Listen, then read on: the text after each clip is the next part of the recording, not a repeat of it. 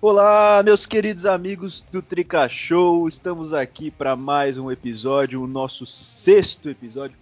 Espero que vocês tenham gostado do último, a entrevista com o Álvaro Pereira, ele falou bastante coisa, foi uma resenha bem legal, abriu o bico, falou de muitas coisas polêmicas e foi bem divertido.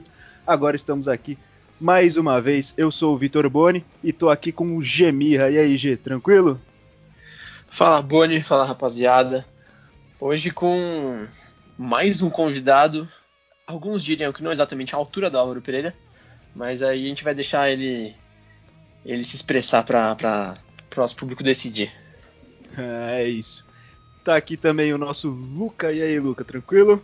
Salve Bebone, salve galera do Trica Show. Estamos com uma participação especialíssima hoje. Estou ansioso para a discussão com este monstro. E o Pog Rafa, e aí, Pog? E aí, Vê, e aí, pessoal? Salve, galera do Trica Show. Vamos aí para mais um episódio.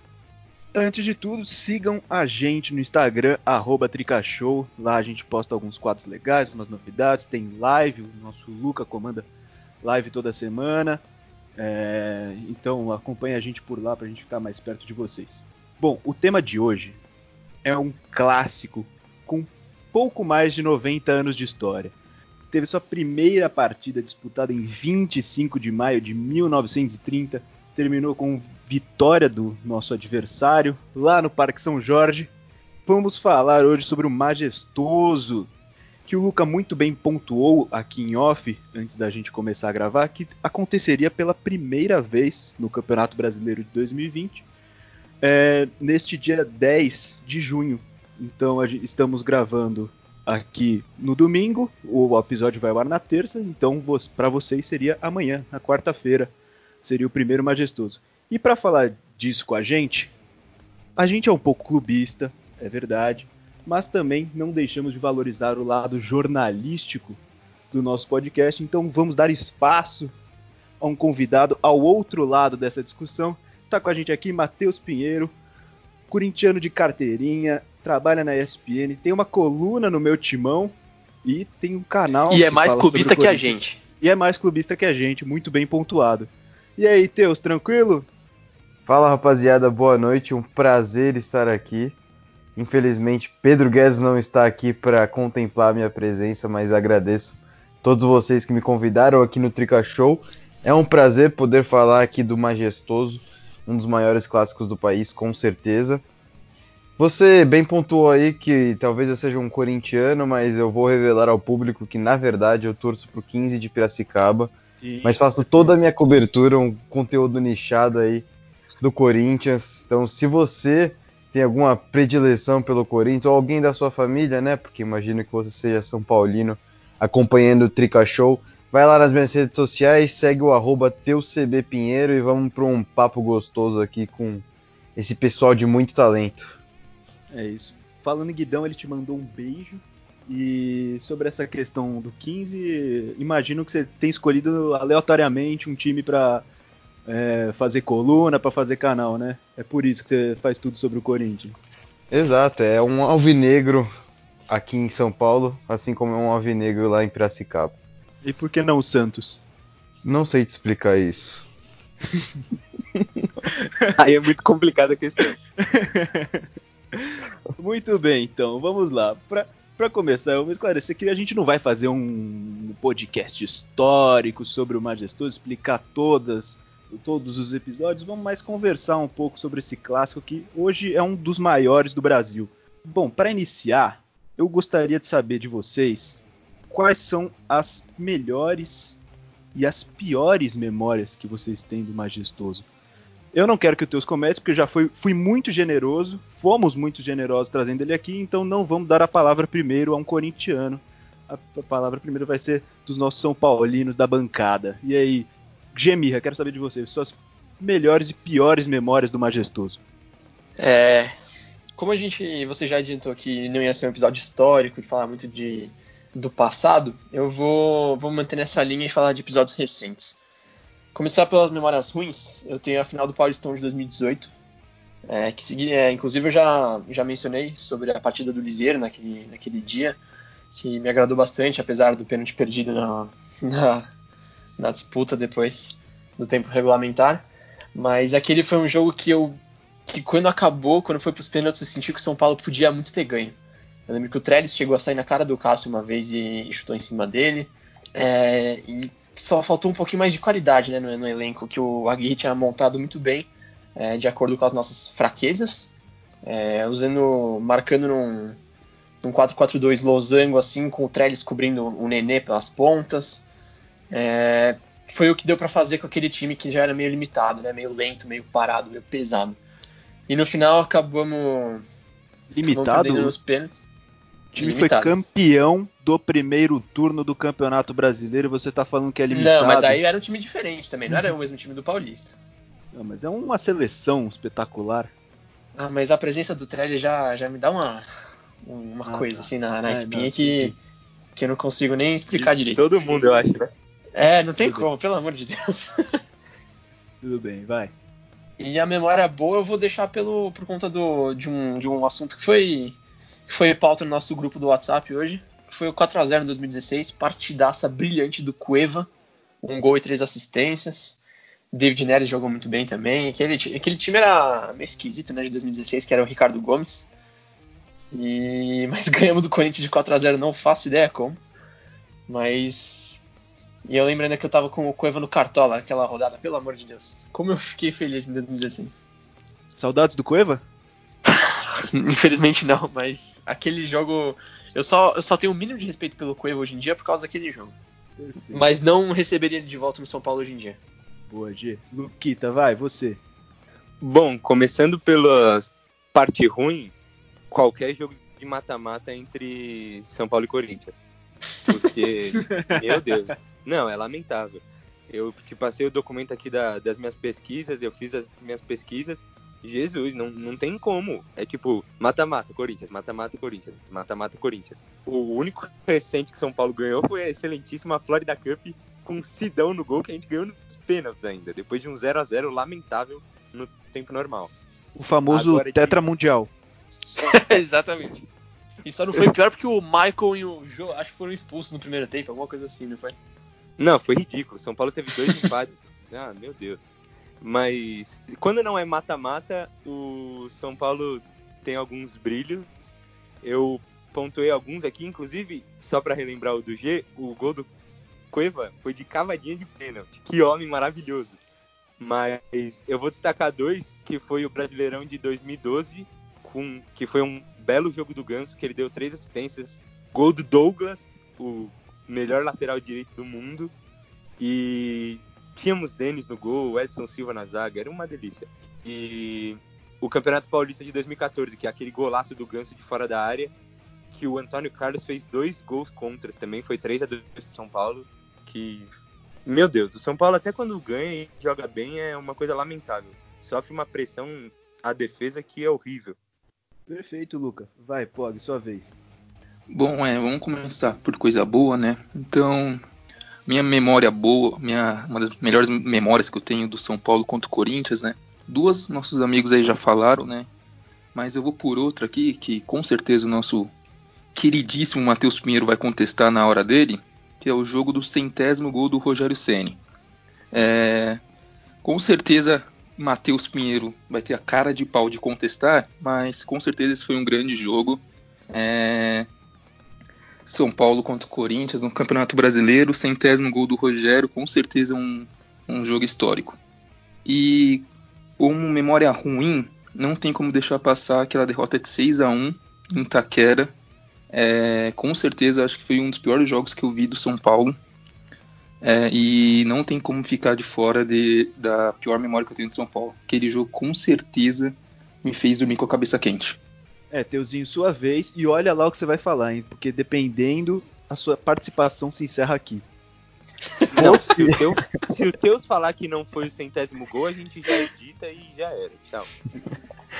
Fosse eu um corintiano, eu não reclamaria que você me colocou por último para falar, afinal, o freguês tem sempre razão. Fosse eu um corintiano, diria isso. Mas como jornalista, como profissional, é, não me surpreende que a memória de Rafael Pog tenha sido o tal do centésimo gol.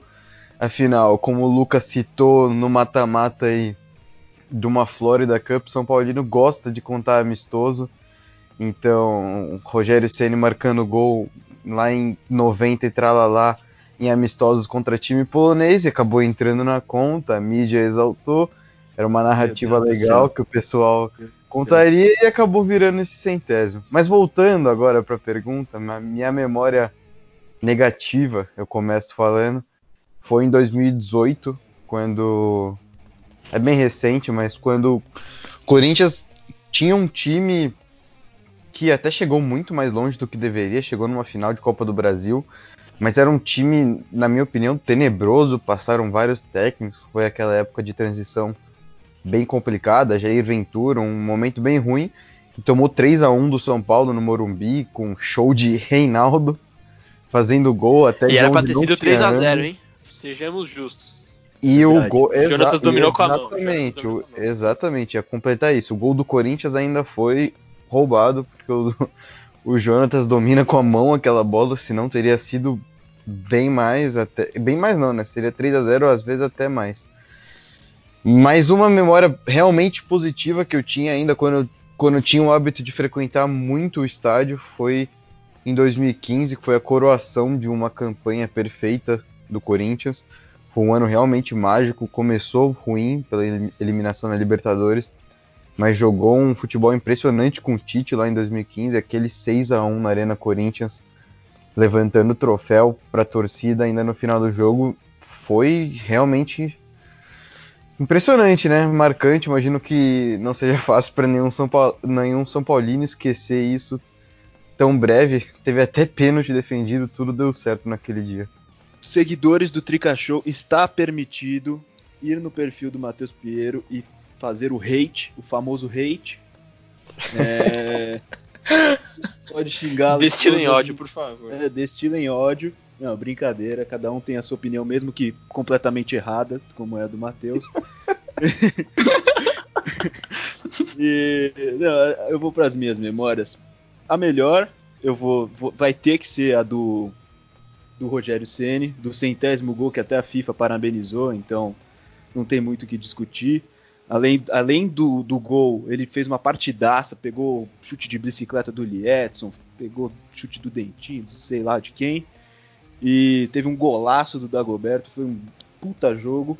É, queria estar no estádio, mas não pude, mas ainda assim a, a emoção foi incrível.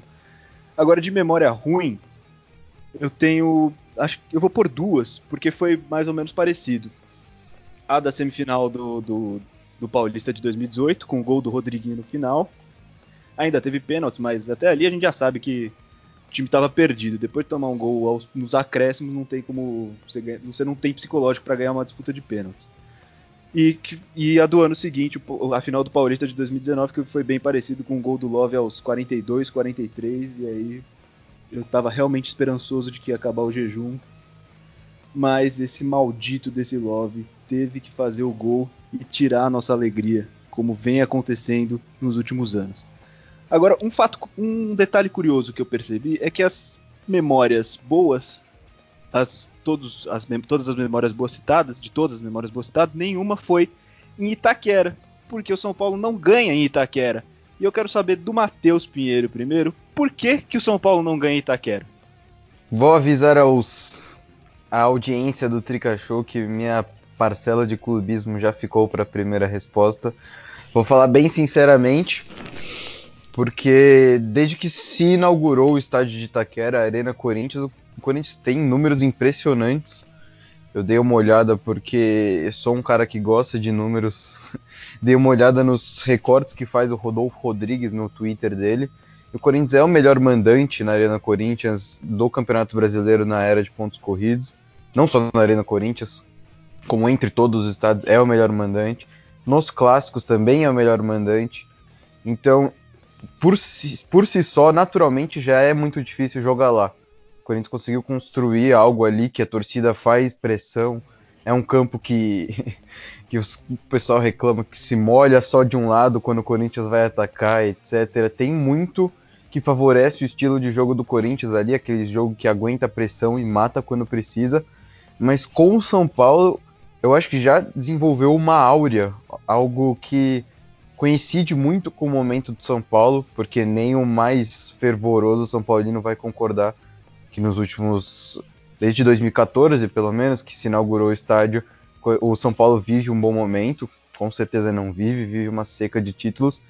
E em Itaquera vive, é, não vive como a cada jogo aumenta isso, essa áurea de que não vai ganhar.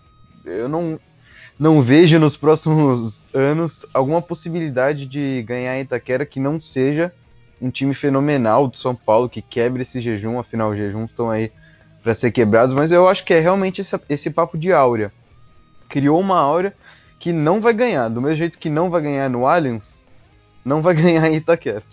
É uma questão muito de psicológico, né? É a mesma coisa com os títulos, na minha opinião, porque quanto mais você fica sem, mais se, se aumenta a expectativa e mais coloca uma pressão nos jogadores.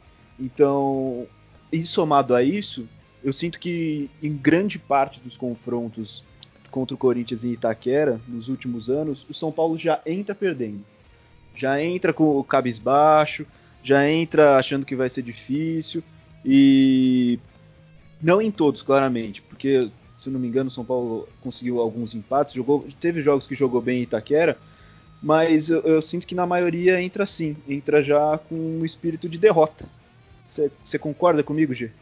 Ah, eu concordo, não tem nem como discordar, né? É, e se você for pensar dos bons resultados que a gente conseguiu em Itaquera também, é, foram em épocas, por exemplo, 2018, que que o Corinthians estava no. Era, sei lá, talvez o pior time do Corinthians da década. Não sei, aí o, o Teus vai conseguir falar com mais propriedade. Mas nem os piores times do Corinthians a gente conseguiu ganhar direito. É, o, em Itaquera, pelo menos. E se você for pensar também, é, tem toda a questão de, de, títulos, já que vocês falaram disso. O último título de São Paulo, em 2012, coincidiu com. que foi o mesmo ano que, que o Corinthians também ganhou um título na. título sul-americano. Cada um ganhou um, né? O Corinthians ganhou a Libertadores, São Paulo a, a Sula. E a partir disso, o Lucas foi embora, começou a crise no São Paulo em 2013. Inclusive teve até a Recopa, né? No, que, os, que o Corinthians ganhou em julho, se eu não me engano, né? De 2013. Sim. E nesse momento, cada time estava em um cenário muito oposto, né? O Corinthians começava uma crescente, depois viria a ganhar três títulos brasileiros, se eu não me engano.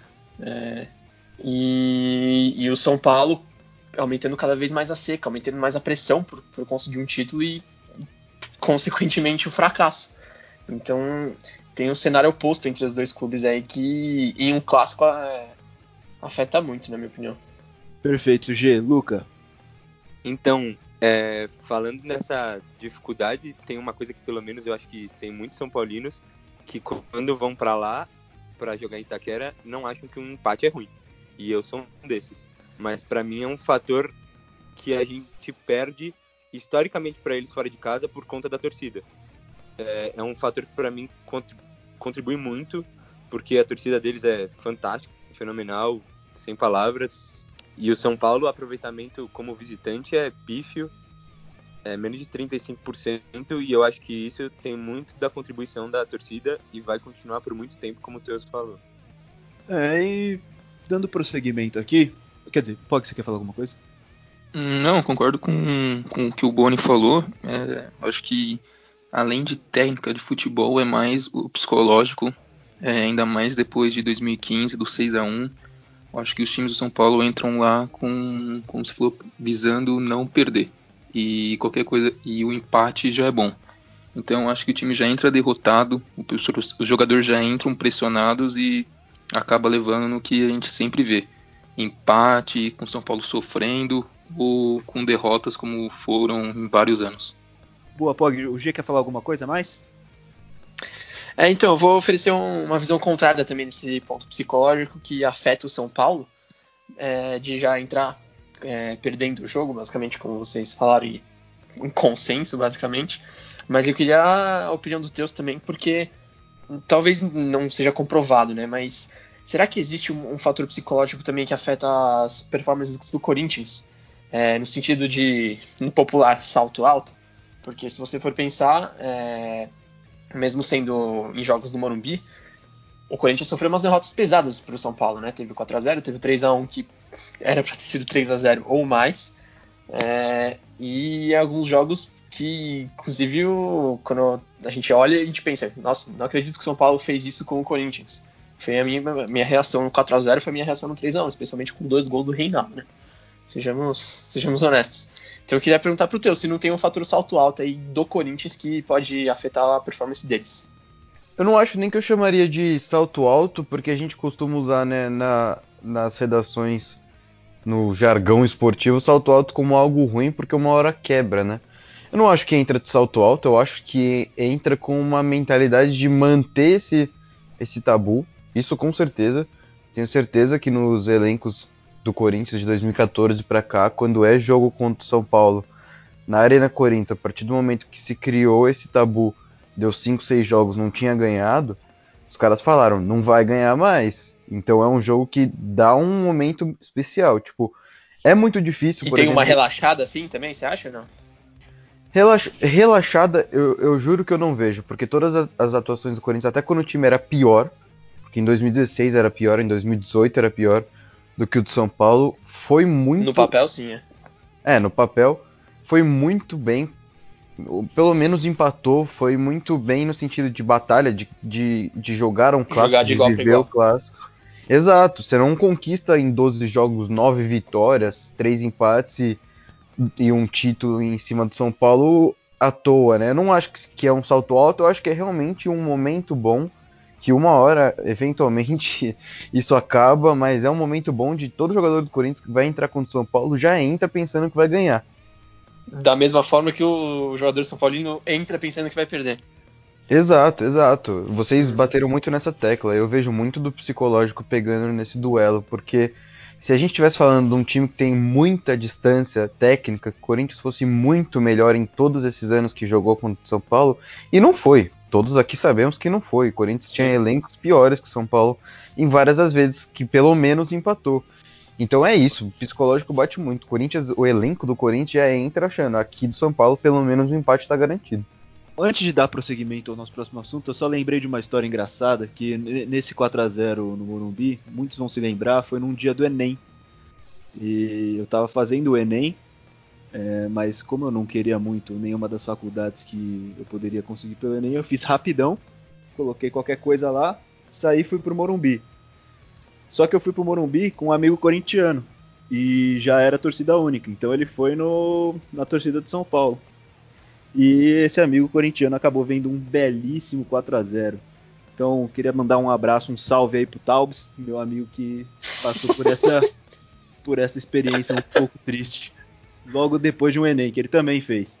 É, mas continuando aqui, eu queria saber, de, queria saber de vocês quais são os jogadores que mais marcaram o majestoso.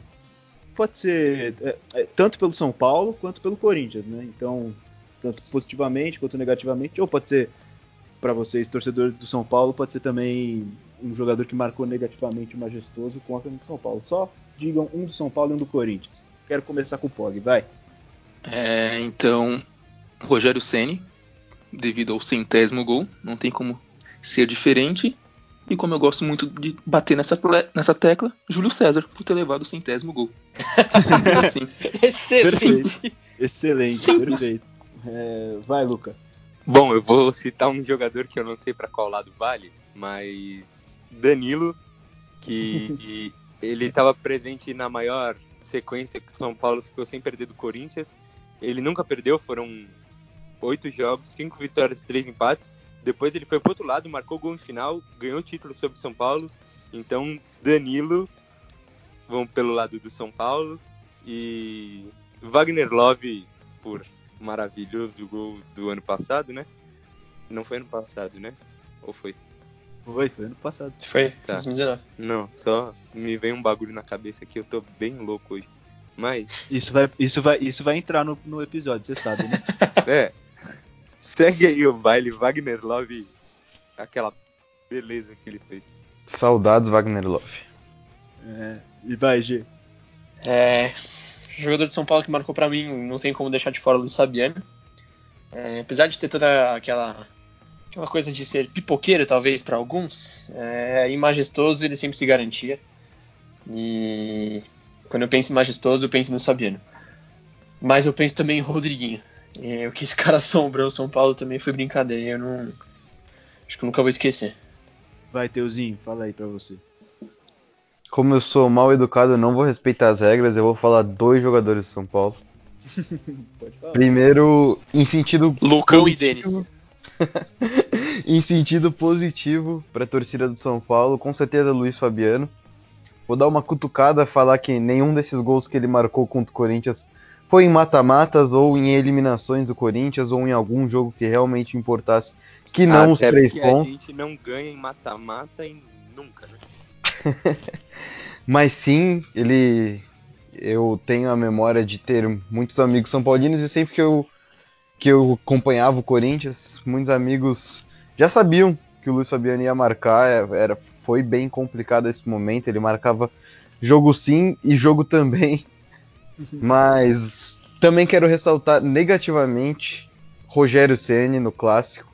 E não falo na história inteira dele, é lógico, eu não vou ser ignorante esportivamente pra, de- para manchar a imagem de, de Rogério Ceni, mas não de 2011 para cá. O, a imagem do, do jogador, do goleiro em si, no clássico foi mais negativa do que positiva. Se vocês querem insistir no tal do gol 100, pós-gol 100, ele, ele se manchou bastante. Tenho minha opinião de que deveria ter parado antes, mas isso fica para outro podcast. Que vocês me chamem aqui para participar e falar mal do Rogério Ceni, brincadeira. Mas se você pensar em 2011, Agora ali- o Deus encerra a participação dele.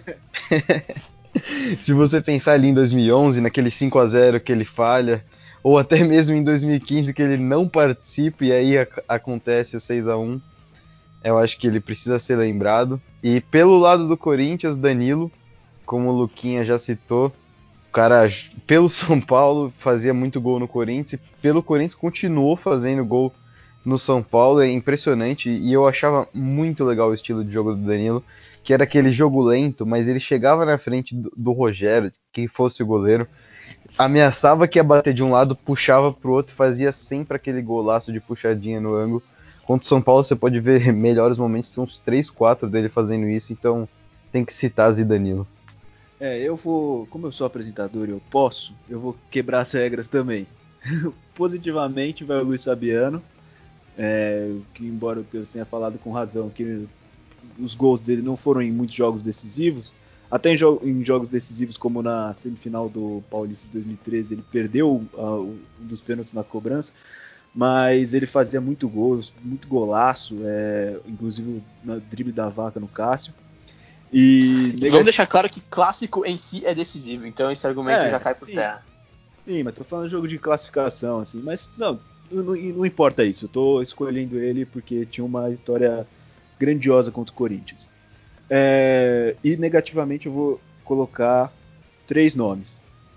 O Danilo, claro. que- Nossa, mas você se emocionou, né? Não, é. É que são os três mais marcantes pra mim. O Danilo, que era um carrasco do São Paulo quando jogou pelo Corinthians. Não peguei muito a fase dele pelo São Paulo, só do- 2006 inteiro. É, o Cássio, que pegou uns penaltizinhos malditos nos últimos anos. E alguém citou aí o Lucão, que era um belo atacante do Corinthians. Não, o que o cara entregava é uma beleza, pelo amor de Deus. Aquele, aquele passe pro Luca foi um negócio absurdo. Então ele tem que estar na minha lista de nomes negativos. Aí, agora, continuando, eu quero. Ô, Boni, Oi. Antes de acabar, eu gostaria de fazer uma menção honrosa ao Ganso, porque os dois jogos que eu falei mais marcantes pra mim, ele fez gol, deu três assistências, então só pra deixar registrado. Brabo, Paulo Henrique Ganso, saudades. E citei o Luiz Fabiano, tem uma história que me marcou do Luiz Fabiano, é que ele chega na, na segunda passagem dele pelo São Paulo em 2011, bem no dia do meu aniversário. Então nunca esquecerei o dia que Luiz Fabiano retornou ao São Paulo, dia 11 de março de 2011. Vocês podem até dar um Google para ver que, que eu não tô mentindo. Fora inúmeras declarações, né? Por exemplo, o Timão? Que Timão? Essa foi sensacional. Ai, Luiz Fabiano é engraçado. Agora eu quero saber. Eu quero saber de vocês um majestoso que você queria ter visto. Que você não viu, que não acompanhava futebol ainda, é, ou que, não sei, não, não pôde ver no dia ao vivo. Um majestoso que vocês queriam ter visto. Pode começar, Luca. Bom, tava esperando essa parte de quando a gente não era nascido, né? A maioria aqui é do final do século passado, então a gente não viu muita coisa desse clássico, mas um que me saltou bastante as vistas aqui nas pesquisas foi uma semifinal da Copa Comebol de 1994, que foi 4 a 3 para São Paulo, o primeiro jogo, que o Juninho Paulista fez um hat-trick. Então, me interessei bastante por esse jogo e gostaria de estar vivo, mas eu nasci quatro anos depois. Boa. Vai, G. Eu vou manter a minha minha minha linha de pensamento recente. Eu vou falar do de 2016, porque como torcedor de São Paulo, acho que 2016 foi o ano mais esquisito que eu já vivi assim. Foi um ano da semifinal da Libertadores, foi um ano que, que o São Paulo terminou em nono no, no Campeonato Brasileiro, se não me engano, uma campanha bem mais ou menos. É, terminou o ano com o Ricardo Gomes de treinador, que eu nunca fui muito fã. E de alguma maneira ganhou de 4 a 0 do Corinthians. É, jogando um futebol muito bonito também, não sei como. É, e foi a grande atuação do Cueva pelo São Paulo, né? E a gente sempre imagina como poderia ter sido se o Cueva tivesse mantido essa regularidade, é, forma física, é, se não tivesse tido esses problemas extra-campo também, poderia ser considerado como um ídolo do São Paulo hoje em dia, mas as coisas aconteceram de um jeito que isso simplesmente não, não deu certo. Então eu vou falar desse jogo porque foi um jogo muito esquisito e um ano muito esquisito. Mas, mas você, não, você não assistiu o jogo, G? Ou você só não foi no estádio nesse dia? Não, só, fui no, só não fui no estádio. Gostaria Ah, de ter boa. visto ao vivo presencialmente no Morumbi. Entendi, perfeito. É, vai, Pog. Hum, Eu fico com um jogo de 2005 é, que o São Paulo go- goleou o Corinthians é, pleno Pacaembu por 5 a 1 e recentemente o Cicinho deu uma declaração e ele até brincou, né? O Corinthians estava não passar por uma fase boa. Aí o técnico do Corinthians era o Daniel Passarella na época. Cicinho brincou esses dias, derrubamos Passarella, derrubamos Ponte, derrubamos tudo. Então, esse era um jogo que eu gostaria de ter visto. Boa. E aí, Teus, qual majestoso você queria ter visto? Então, vou, vou citar um rapidinho antes de, de falar o que eu queria ter visto. Como o G falou de não ter visto no estádio, em 2013, a Recopa, o segundo jogo, eu não estava. Eu estava no Morumbi, estava no meio, inclusive, da Independente no jogo da ida, naquela, naquele gol de cobertura do Renato Augusto, gol do Guerreiro. Foi um, um jogo bem bandido. bacana. Exato, foi uma falha tremenda do Cássio. Tava lá, mas não tava no jogo da volta, tava fazendo uma espécie de intercâmbio quando eu ainda jogava futebol. Hoje em dia sou aposentado. É, Que momento, Brasil! Graças não, a né? Deus está aposentado, né? bom para os gramados que eu estou aposentado, mas no jogo da volta, em 2013, o Corinthians jogou muita bola. Não deixou o São Paulo jogar, se eu não me engano, foi 2 a 0 e eu não estava no estádio e queria estar. Mas um gol que me marcou bastante por ser um, um fã de Marcelinho Carioca, já me perguntaram, a gente já conversou em outros podcasts sobre isso, na época do projeto Camisa 10, se eu quisesse ter visto algum jogador do Corinthians ao vivo, eu queria ter visto Marcelinho Carioca em 94, para vocês depois jogarem no YouTube para assistir, que é um gol muito bonito, que ele pega de trivela e faz um gol olímpico por querer, segundo ele, né? E eu não duvido, porque o cara pegava muito bem na bola, ele vê o Rogério Ceni adiantado, bem no comecinho da carreira do Rogério, e faz um golaço de trivela olímpico. Então imagina como é que foi. É, para mim, no estádio eu queria ter visto o do Gol 100. e Como eu já mencionei um pouco mais cedo nesse episódio, não pude ver no estádio. E um que eu queria ter visto, eu vou um pouco mais longe que vocês, um pouco mais antigamente. Eu queria ter visto a estreia do Leônidas no São Paulo, que foi no Majestoso, justamente no Majestoso, um empate em 3 a 3 é, até hoje o maior público da história do Pacaembu, 71.281 pessoas estiveram no estádio. E o Leônidas chegou com toda aquela pompa de melhor jogador brasileiro do, da época. Foi contratado por 200 contos de réis, se não me engano. Um valor absurdo, era a maior transferência do futebol sul-americano. E não fez nenhum dos gols, mas deu uma assistência. E por causa desse jogo, a Gazeta Esportiva utilizou pela primeira vez o termo majestoso para o clássico. Colocou na capa no dia seguinte choque majestoso. Ainda não estava abreviado como a gente usa hoje, mas mas ali que se iniciou é, o apelido, que deu origem ao apelido. Então imagino que tenha sido um jogaço, Leônidas da Silva, 3x3, deve ter sido um absurdo. E antes de, de, da gente ir para minha última pergunta, tem uma aqui do Guidão, que ele mandou no nosso grupo para você, Teus. É, ele perguntou se você considera o clássico majestoso tão importante e grandioso quanto o derby. E aí? Vou ser bem sincero na resposta que eu, particularmente pela minha criação, eu tenho mais rivalidade com o São Paulo desde pequeno do que com o Palmeiras. Mas isso é um negócio muito pessoal, tenho certeza que se perguntar para torcida do Corinthians 90% vai falar que é com o Palmeiras, mas simplesmente porque o São Paulo era melhor do que o Corinthians por muito tempo, desde que eu comecei a acompanhar é, o futebol. Meus amigos eram São Paulinos, inclusive 90% dos meus amigos, fácil, fácil, são São Paulinos de infância, então essa rivalidade pessoal é muito maior como São Paulo. Tenho poucos amigos palmeirenses que eu possa brincar, mas tenho certeza que Corinthians e Palmeiras, o derby em si é, é maior do que, o, do que o Corinthians e São Paulo historicamente. É, eu concordo com você o, o derby para mim com certeza é, é, maior do que o majestoso, só que é, do, como você falou de, de, de, amigos, torcedores, assim, comigo é a mesma coisa. Para mim, o maior rival do. Quer dizer, pro meu pai, o maior rival do São Paulo é o Palmeiras, porque ele é cercado de amigos palmeirenses. Só que para mim, o Corinthians. Eu tenho. Não vou falar ódio, vou falar um, um rancinho um pouco maior, que eu só tinha amigo corintiano. Então, então eu sou, considero o Corinthians mais rival para mim.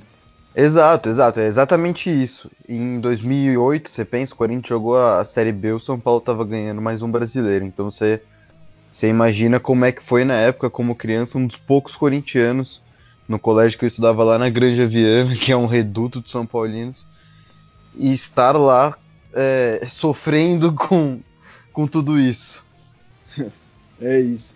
E em off aqui o Lucas sugeriu um assunto também que, embora seja um pouco mais geral, eu acho importante a gente falar por, por a gente estar tá fazendo o nosso primeiro episódio sobre clássicos. A gente ainda vai fazer sobre um Choque Rei, sobre o Sansão.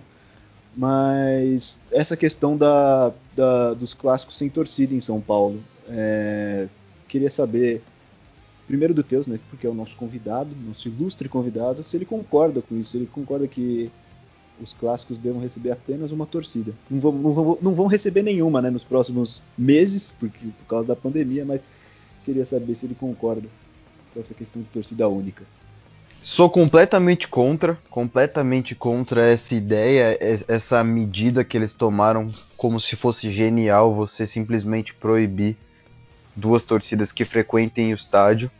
Sou completamente contra os brigões de estádio, para deixar bem claro não não acho que, que a paixão por um time ela possa mover uma pessoa a ponto de, de ser uma justificativa para você matar outra pessoa em nome do seu time. Até por isso, até, até porque o esporte não é isso, o futebol não é isso.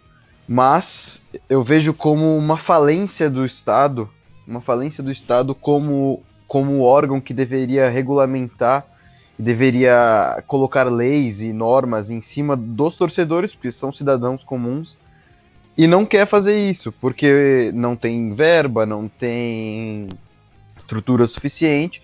Então é muito mais fácil você falar que todos os torcedores são culpados por todas as brigas e não deixar ninguém entrar no estádio do que você punir os infratores. A medida Exatamente, mais... isso prova a, a falha deles, né? Completa, é uma, é uma falência do Estado, é uma é o, é o Estado tirando dele da reta no português mais claro, porque você fala, eu não vou punir os caras um a um, porque eu não quero instalar câmeras, porque eu não quero ter policiamento mais forte, etc. Sendo que em dias de clássico, um dia antes, um dia depois, vai ter briga marcado em São Bernardo, vai ter briga marcado em Osasco, porque torcedor organizado, quando ele quer brigar, ele vai brigar independente do lugar que ele esteja. O torcedor organizado ele ficou com uma imagem muito ruim e não é isso que representa a torcida organizada. Os caras que estão no estádio, eu acho que, que quem é São Paulino que tem vivência de estádio pode falar isso até mais do que o corintiano, que é uma torcida que está acostumada mais a cantar. Mas no Morumbi, quando o São Paulo toma um gol, se o São Paulo sai perdendo de 1 a 0, quem canta o jogo inteiro é independente. Não, uhum. O torcedor comum do São Paulo não canta no estádio quando está perdendo. Isso é um fato. Você pode pegar os últimos jogos e comprovar isso assistindo é no YouTube. É, é, um fato. A torcida, a torcida organizada é a alma do estádio. Mas eles se perderam em algum em algum ponto, não eles como um todo, mas alguns dos membros, quando se envolveram nesse negócio de querer matar os outros simplesmente porque você representa um, um, uma torcida, você representa um clube. Eu acho que isso misturado à, à falta de vontade do, do governo é, é prejudicial, porque você perde a alma do, do, do Estado. Do, do Estado não, você perde a alma do estádio. Um jogador faz um gol e não tem para quem ir comemorar zoando. Imagina se teria aquele negócio do Christian de mostrar o dedo do meio na época do, do Corinthians São Paulo. Não teria. Eu acho, eu acho bizarro. É, eu infelizmente isso aí é transcende majestoso, né? Uma coisa de todas as torcidas organizadas que ficaram marcadas e mal vistas por causa de, de pequenas parcelas. E aí, obviamente, que tem a parcela de culpa do, do Estado, como, como o Teus muito bem falou, mas acaba tirando uma coisa muito legal que, que, que é a coisa possivelmente mais legal do futebol, que é a, o confronto de torcidas. O confronto, digo, no sentido pacífico e amigável, de, de rivalidade, né? Não de briga. É, não, não tem como concordar mais com isso. É, Lu, Luca, tem algo para falar? Primeiro, palmas para a fala do Teus. Acho que futebol realmente não é isso. É muitas, são muitas outras coisas, como união, resenha, zoeira. É, inclusive o oposto, né, do que... A gente, a gente tá fazendo aqui com torcedor de outro time. A gente já viu que as torcidas podem fazer isso. Um exemplo é, simbólico é aquele quando aconteceu o acidente da Chape, que todas as torcidas se uniram. A gente sabe que são poucas pessoas que fazem isso, mas eu não sou totalmente contra banir. Tem a questão do Estado e tal, porque infelizmente no meio de a, a maioria boa tem essas pessoas ruins e elas prejudicam um todo. Então eu gostaria de ver no estádio, claro, com as duas torcidas, um ex-chefe meu é, falava, que é corintiano inclusive, falava como era muito da hora isso, mas não sei se vale a pena pela vida de pessoas que não tem a ver com isso. Pog. Não, para não tomar muito tempo aqui, eu concordo com tudo que foi dito, né? Foi um consenso. Eu acho que é isso mesmo. É meio que tira a alma do que é o esporte, do que da alegria, da, da guerra, entre aspas, né? Não uma guerra de verdade. É, entre cantos e vibrações e perde um pouco da graça do jogo. Né? É isso. Só para completar a linha de pensamento, a gente não ficar nessa teoria só. É, se você copiar o estilo que foi feito na Inglaterra, que foi feito com os hooligans, realmente é um investimento do governo, ele tem que pagar mais, mas você identifica quem foram os infratores. Beleza, teve briga num, num, num Corinthians e São Paulo em 2020, em março. Vamos ver quem brigou aqui. Temos câmeras de quem estava com pau na mão, quem estava com pedra, quem estava participando. A gente tem o registro dessas pessoas, de torcedores organizados, porque a gente tem o registro de todas. E essas pessoas que brigaram vão ter que estar presente numa DP mais próxima da residência delas no momento que for começar cada Corinthians e São Paulo daqui para frente. Porque aos poucos você vai expulsando quem briga do estádio e passando um recado para eles. Não vai ter briga mais no estádio, senão durante o jogo você vai estar tá aqui na, na DP, você vai estar tá aqui respondendo por um crime que você cometeu. É, mas a gente sabe que essa verba que demandaria seria bem alta e o Estado não está interessado em gastar, né? Nem perto disso. Com Exato. certeza, com certeza. Exato. Meios melhores diferentes e melhores tem. Basta as autoridades responsáveis quererem. É uma questão de má vontade, né? Esse é o problema. Exato. É, com certeza foi a solução mais fácil, não a melhor que encontraram. É, Para a gente finalizar aqui, a gente vai fazer um cenário de imaginação aqui, um cenário hipotético. Imagina que o São Paulo já está classificado para o São Paulo já está classificado para a próxima fase do Paulista. Então isso a gente não precisa imaginar. Mas o Corinthians que está em fase difícil, está complicado. Tem que imaginar muito. é, e vamos pensar que houve um milagre e o Corinthians se classificou mata-mata, não só para o mata-mata como para a final e vai fazer a final contra o São Paulo. Então, quem ganharia um uma final de Paulistão entre São Paulo e Corinthians hoje? Lembrando que se classificasse seria provavelmente São Paulo teria a melhor campanha, decidiria no Morumbi. E aí, quem ganharia, G? Ó, eu vou fazer um, um throwback assim pro nosso nosso episódio lá de estresse, se não me engano, que foi exercício de imaginação, no qual virou consenso que o São Paulo se sagraria campeão paulista de 2020.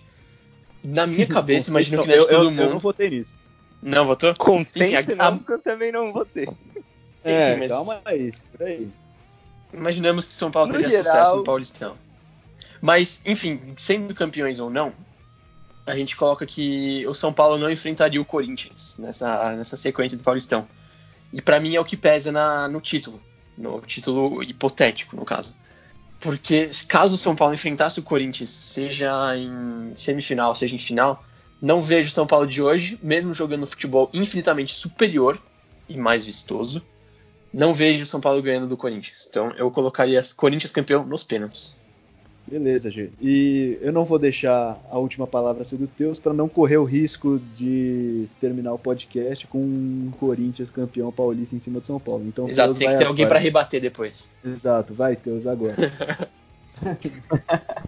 Usando essa linha de pensamento de vocês, isso implicaria que por algum milagre o Corinthians se classificou para o campeonato, pro campeonato Paulista, para a fase de mata-mata do Campeonato Paulista.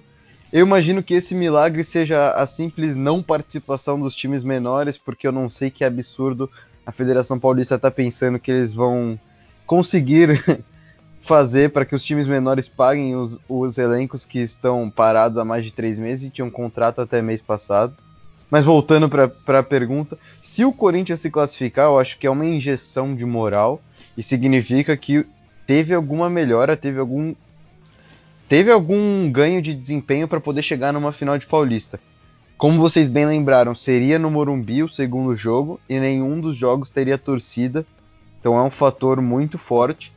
Eu não vou ser, é, não consigo ser, não consigo não imaginar um desempenho melhor do São Paulo nesse momento. Não que o São Paulo estivesse jogando as mil maravilhas, mas estava superior ao Corinthians no nível de de crescimento de trabalho. O Fernando Diniz tem mais tempo de casa, estava fazendo um melhor trabalho do que o Thiago Nunes.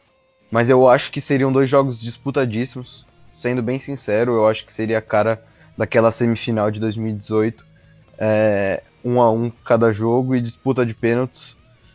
Como eu tenho, não posso ficar em cima do muro, eu chuto que Cássio se sobrepõe a Thiago Volpe numa eventual disputa de pênaltis e dá Corinthians campeão. Mas reitero que o Corinthians não chegará na final do Campeonato Paulista, se é que existirá final de Campeonato Paulista. É, a gente sabe que o Corinthians ia chegar e, inclusive, seria rebaixado no Paulistão. Isso a gente não tem nenhuma dúvida. Isso tudo foi um Esse esquema. Ano, inclusive, inclusive pode chegar a depender do São Paulo para passar pro mata-mata, né? E o grafite não tá no elenco de São Paulo. É, ou seja, o, o herói corintiano não estará presente. Vai, pode. Eu acho que seriam dois jogos disputados, porque é um clássico, mesmo quando você tem dois times em que um está jogando é, um certa muito, muito, muito não, mas um bom nível acima do outro. Eu acho que clássico é clássico. E eu acredito que o fato de não ter torcida nos dois jogos seria muito relevante, principalmente no em Itaquera a favor de São Paulo. Então acho que talvez São Paulo conseguisse quebrar o jejum de vitórias lá em Itaquera, mesmo numa condição especial, conseguisse e acredito que conseguiria vencer os dois jogos e seria campeão. Boa, pode. Vai, Luca. Bom, por tudo que a gente falou de mata-mata, eu seria propenso a escolher o Corinthians como campeão deste ano. Porém, o São Paulo está jogando um futebol muito melhor. Mais um parênteses no meio, que eu acho que clássico é clássico mesmo. Só que vai decidir no Morumbi, que afeta muito, porque o São Paulo nunca decide nada no Morumbi. E, E o aproveitamento do Diniz no Morumbi também é excepcional. Que claro. E como- também. e como eu falei, pra mim o que influencia muito em Itaquera é a torcida. Então, sem torcida, São Paulo poderia arrancar um empate e ganhar no Morumbi. Vamos nessa linha de pensamento para tentar ganhar um título pro São Paulo de novo, porque a gente tá tentando de todas as formas é, quebrar esse jejum de São Paulo. Agora, vamos torcer que eles em campo façam isso, né? É, então, eu não sei Se não você, quebrar o mas je- eu não... Pode, desculpa, pode, pode falar. Não, porque se não quebrar o jejum sem torcida, nunca mais vai quebrar, né? É, exato. Mas então, eu não sei vocês, mas eu não consigo ver um São Paulo Corinthians hoje em dia, com esses elencos e o jeito que tava jogando antes, sair muito do que foi o primeiro jogo entre os dois na, na temporada. Que foi o São Paulo mais em cima, mas no final não conseguindo os três pontos. Ah, É. mas eu acho que o São Paulo deu uma evoluída considerável. Depois daquele clássico, sim, mas por ser exatamente clássico, exatamente contra o Corinthians, eu não, eu não É, consigo ver saindo muito daquilo. Eu acho que o histórico pesa pro Corinthians e o atual pesa pro São Paulo. Mas aí tem a questão da Uhum. pandemia que não vai ter torcida e tal, então aí pode ser outro fator a favor do São Paulo. E eu vejo a pausa como prejudicial pro time que tava melhor, né? Os times que estavam em ascensão se prejudicam muito mais do que o time que tava em total reconstrução de um futebol que jogou minimamente bem no começo do ano. Porque você passa a igualar, né? Todo todos os times meio que começam do zero.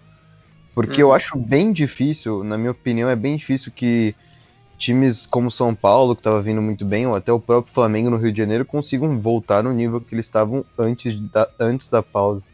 É, Era esse o ponto que eu ia tocar, inclusive, na minha opinião, que é. Eu acredito que se o, Paulista tivesse continuado, se não tivesse toda essa situação, é, a evolução do São Paulo continuaria e caso fosse pegar um, um- um Corinthians na final, estaria mais preparado e com um desempenho melhor. Então acho que favoreceria o São Paulo, o São Paulo estaria numa situação melhor para enfrentar o Corinthians. Só que agora com essa parada, a gente não sabe como que vai voltar.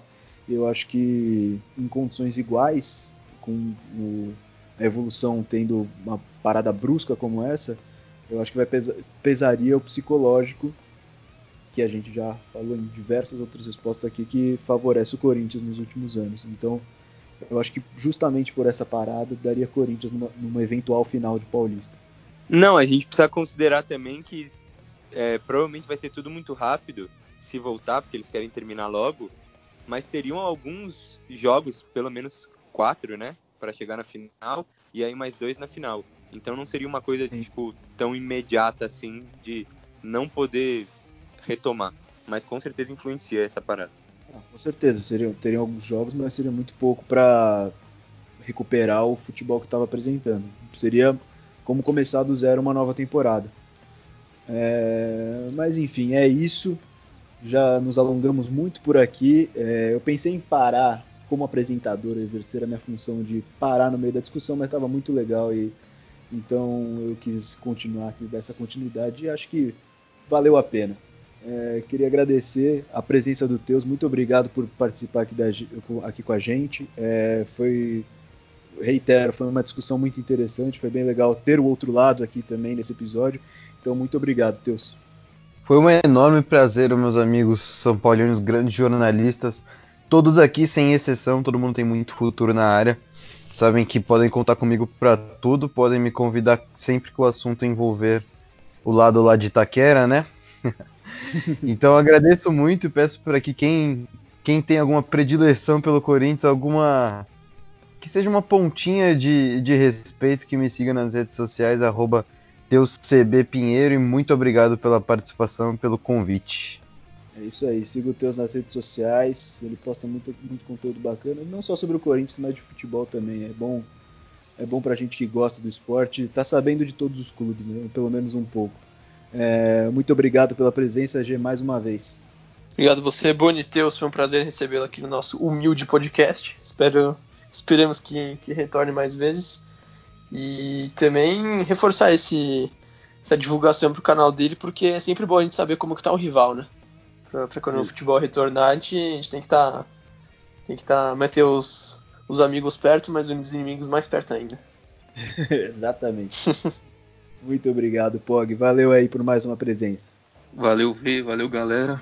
Valeu, Teus. É, apesar do centésimo gol para você não ter sido no majestoso, para nós foi foi muito bom poder jogar na sua cara isso aqui. Pra FIFA também, viu? Grande abraços. Exato, tem que deixar o cara em minoria. É, e va valeu, Luca, mais uma vez pela presença, dando ar da graça no nosso podcast. Valeu, Bebone, estamos sempre aqui, né? É, muito obrigado, Deus. O cara é brabo demais. Sigam ele, acompanhem o trampo dele, porque ele sabe muito. E valeu aí vocês de sempre. E obrigado por ouvir. Siga a gente também, Trica Show. O Boni vai fazer a, as funções depois, mas deixa aí a ressalva. Exatamente. É, eu não vou dar o direito de resposta do Teus a essa provocada do Pog. Vai terminar assim. Não tô nem, não tô nem aí. e, como, fala, como falou o Lucas, siga a gente na, no Instagram, arroba Tricashow, tá sempre tendo live, ele tá comandando muito bem, tá tendo duas horas de live toda semana, uns assuntos muito legais. O cara tá mandando muito, muito mesmo. Então. Resenha é demais, não é assim que fala? Resenha é demais, irmão. E... Resenha é demais, irmão. demais. então, e bom, antes de você fechar, é, fazer um anúncio também que sobre as plataformas nas quais você pode encontrar o nosso podcast. Passa. Apple, a mais nova, a, a receber o nosso, nosso humilde Reforço. produto. Exato. É, quem, quem for usuário de iPhone, pode procurar no Apple Podcasts que tá lá o Trica Show para vocês. Perfeito, em todas as plataformas do universo, todas que você pode pensar, tá lá o Trica Show. Se você não achar, é porque você procurou errado. É... é, muito obrigado mais uma vez. Sigam a gente no Trica Show. Estamos postando várias coisas bacanas. Todo dia a gente está postando uma coisa nova. E ouçam o do Álvaro Pereira, o episódio do Álvaro Pereira que ficou muito legal, muito bom frisar. E mais uma vez, obrigado. Tchau a todos e até semana que vem.